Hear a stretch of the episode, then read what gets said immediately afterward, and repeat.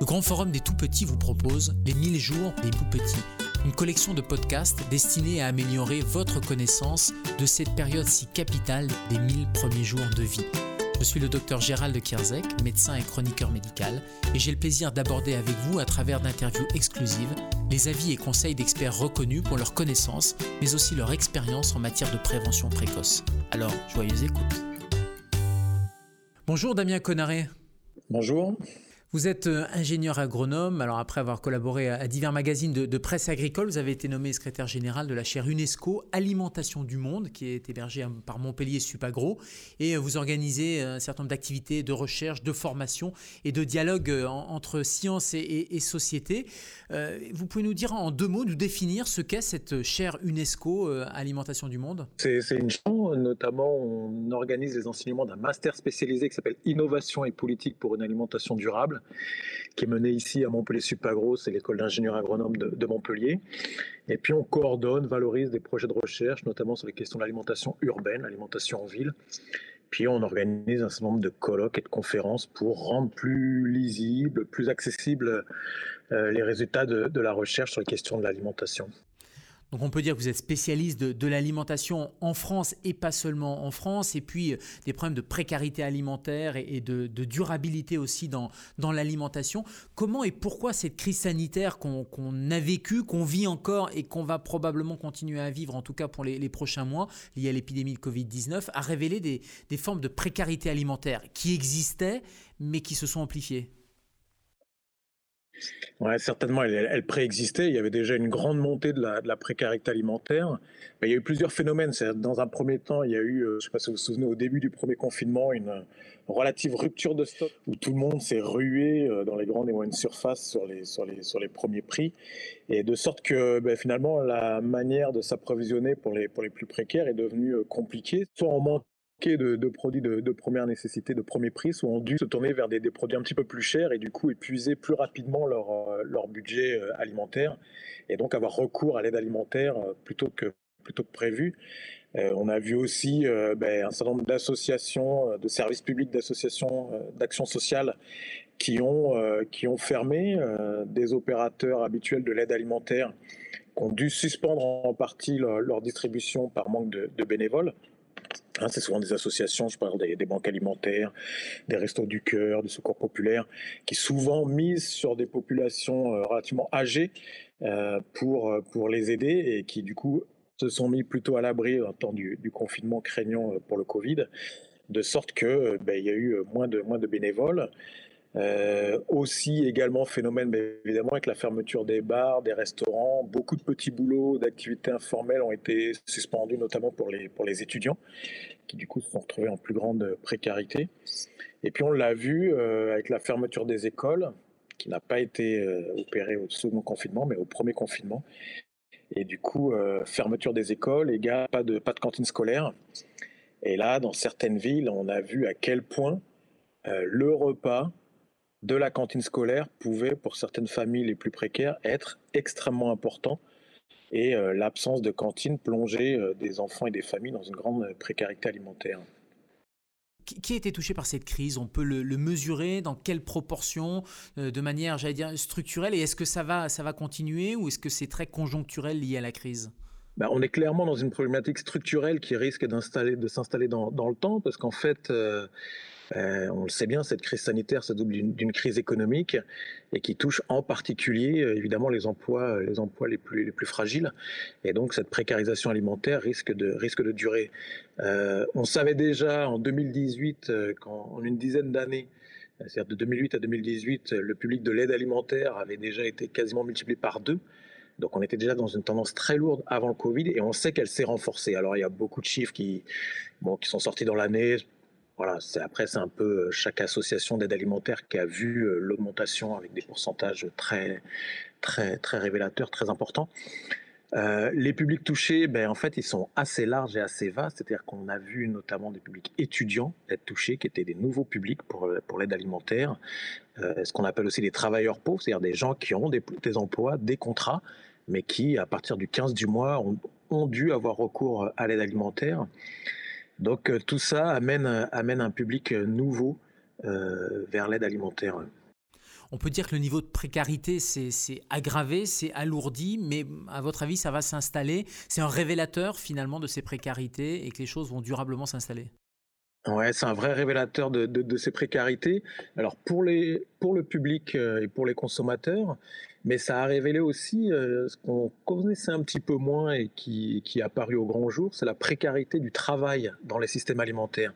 Ce qu'on appelle le système alimentaire, c'est l'ensemble de la chaîne depuis la production, la distribution, la transformation, la consommation et puis la gestion des déchets. Et on se rend compte qu'en fait, tout au long de la chaîne alimentaire, il y a des travaux qui sont extrêmement précaires. On l'a vu, euh, par exemple, dans le domaine agricole. Vous vous souvenez, il y avait un appel très sympathique euh, à la population française de venir aider euh, les agriculteurs pour, à une époque de récolte des fruits et légumes. Hein, c'était au printemps, au moment du premier confinement.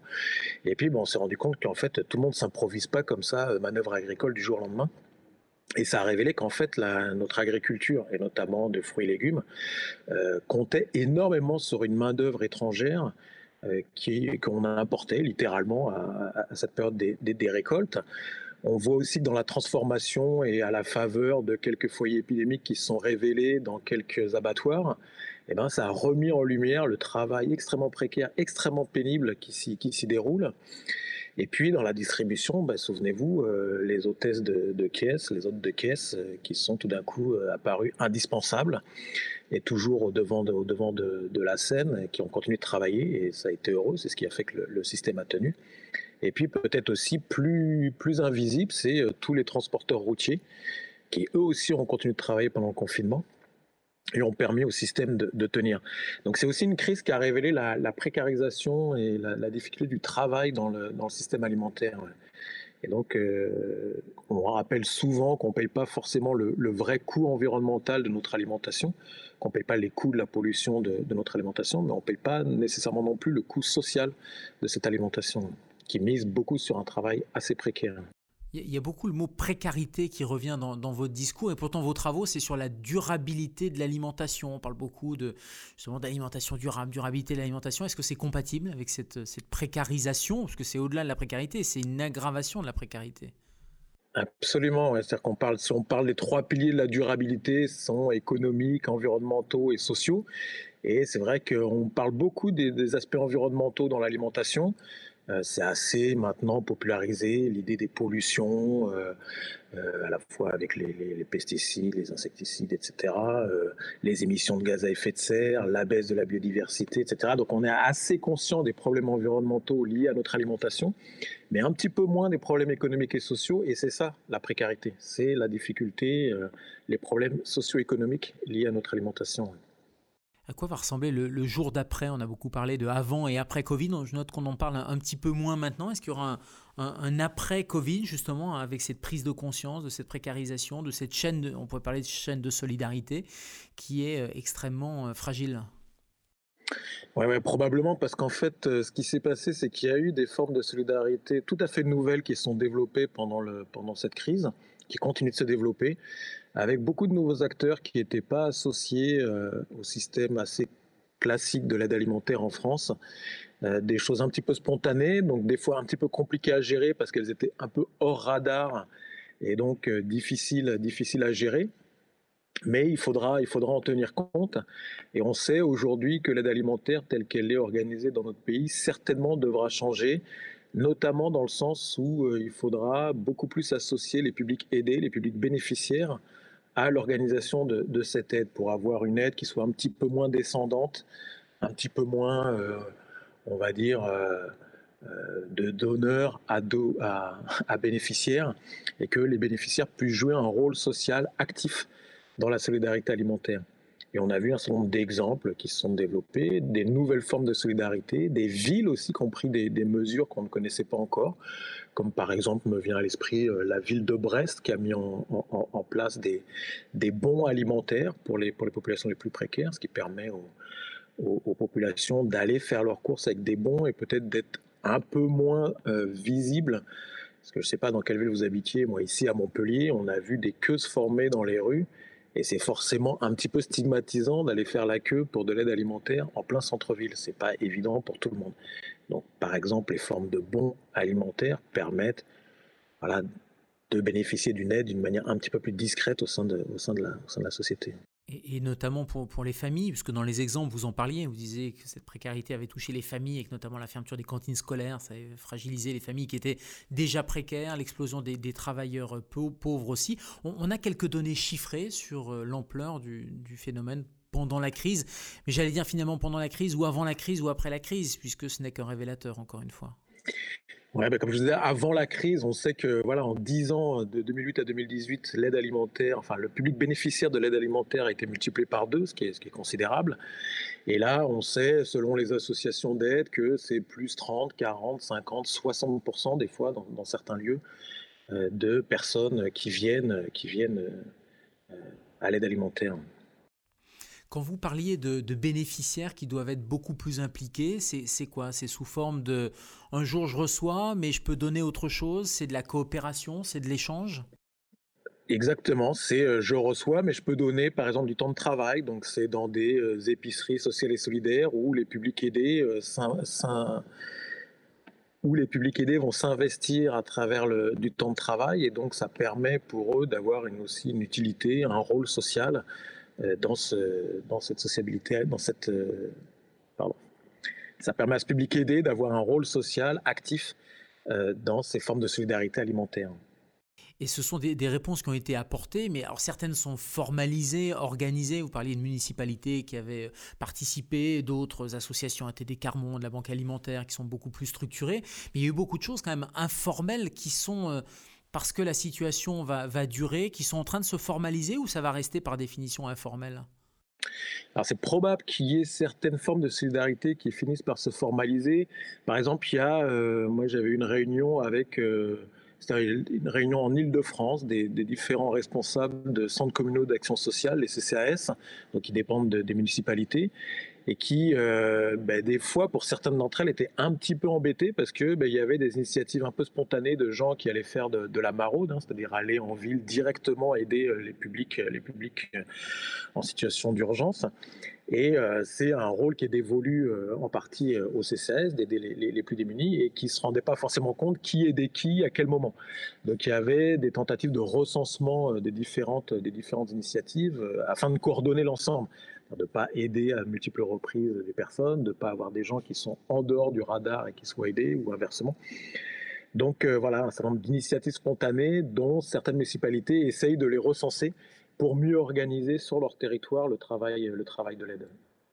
Mais finalement, c'est un bel exemple de réponse un peu spontanée, citoyenne. Vu l'urgence, il y a eu une réponse en urgence, justement. Absolument, absolument si, on veut dresser quelques enseignements ou tirer quelques enseignements et, perspectives, c'est quoi l'avenir pour avoir cette, cette durabilité dans l'alimentation? Alors, on, parle pour les, les 1000 jours des tout petits de, l'alimentation, c'est un des piliers essentiels du développement et du capital santé futur de la génération qui, euh, euh, bah, naît. Euh, qu'est-ce qu'il faut? Il faut plus d'équité, il faut parler de justice alimentaire, il faut que les pouvoirs publics s'en saisissent encore plus qu'ils ne le font, parce que là, on a beaucoup parlé d'initiatives de municipalités, initiatives associatives, mais finalement pas beaucoup de l'État. Oui, absolument. Et donc, euh, effectivement, il y a un certain nombre d'idées qui, circulent, euh, plusieurs options, c'est-à-dire que le système tel qu'il fonctionne aujourd'hui, effectivement, fait peu place euh, à la question de la, justice alimentaire, c'est-à-dire que l'idée qu'un grand nombre de citoyens puissent s'impliquer dans, la gestion de l'alimentation. Et aujourd'hui, comme je vous disais, l'aide alimentaire, elle est organisée d'une manière assez, assez conventionnelle, efficace. Et il ne s'agit pas de la remettre en cause parce qu'elle est absolument nécessaire, en, situation, en particulier en situation de crise. Mais aujourd'hui, elle commence à être un petit peu discutée dans, dans ses formes. Il y avait un rapport qui était très important qui avait été publié par l'association ATD Carmonde en 2016 qui rappelait un petit peu que l'alimentation, ça n'est pas que se nourrir. L'alimentation, c'est du lien social, l'alimentation, c'est du lien à notre environnement, etc. Et c'était un rapport qui s'appelait Se nourrir quand on est pauvre, qui rappelait un petit peu que voilà, on ne peut pas se contenter d'aider les plus démunis en leur donnant entre guillemets des calories. Euh, c'est bien plus que ça.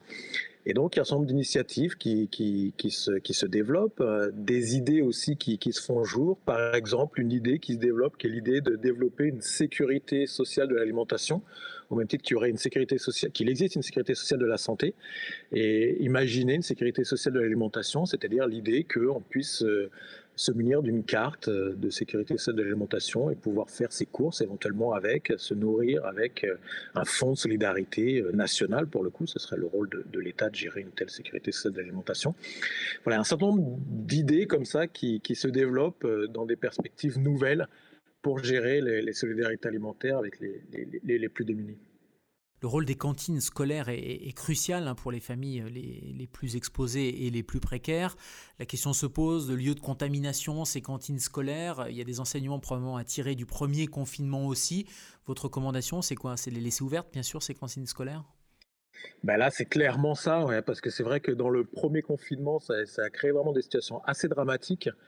Euh, moi, j'avais l'occasion de discuter, par exemple, avec les élus de la ville de Nîmes, euh, qui s'était rendu compte, euh, voilà, le, drame social que ça crée dans certains quartiers euh, plus populaires, la fermeture des cantines et comment ça représentait pour des familles le repas essentiel, le repas complet de la journée, c'était celui de la cantine. Et il y a un certain nombre de municipalités qui s'en rendent compte et qui, c'est vrai que c'est un, formidable instrument puisque c'est les villes qui gèrent directement les, cantines primaires. Et donc, pour avoir une vraie politique sociale, de lutte contre la précarité alimentaire, ben, c'est assez simple de subventionner le coût, du, ticket de la cantine et d'aider, euh, les plus démunis à travers, des subventions euh, municipales, par exemple. Donc c'est clairement un très bel outil de, solidarité alimentaire que la cantine. On voit bien que l'alimentation, et je retiens ces mots, ce n'est pas que nourrir de calories, c'est vrai que c'est l'alimentation, c'est le lien social, c'est euh, l'image sociale, aussi l'image qu'on renvoie de, stigmatisation, et c'est euh, nourrir et se développer, et pour les, tout petits et pour les parents ou futurs parents, c'est pas qu'une histoire effectivement euh, alimentaire calorique. Eh ben non, la cantine, c'est un lieu d'apprentissage, c'est un lieu d'apprentissage des règles sociales, c'est le lieu d'apprentissage du vivre ensemble. C'est là où beaucoup de choses se règlent, euh, où on apprend euh, à partager, où on apprend à savoir se tenir, où on apprend à, on apprend à attendre, où on apprend euh, à respecter l'autorité aussi. Donc voilà, c'est aussi un lieu, un formidable lieu d'apprentissage, la cantine. On va finir sur ces, sur ces mots positifs. Merci Damien. Ben, merci à vous. Vous venez de terminer la joyeuse écoute d'un podcast de la collection des 1000 jours des tout petits, qui fait partie du programme des rencontres du Grand Forum. Vous avez aimé? Alors n'hésitez pas à nous le dire en vous abonnant à cette série de podcasts, en partageant vos écoutes et en découvrant le reste de nos épisodes.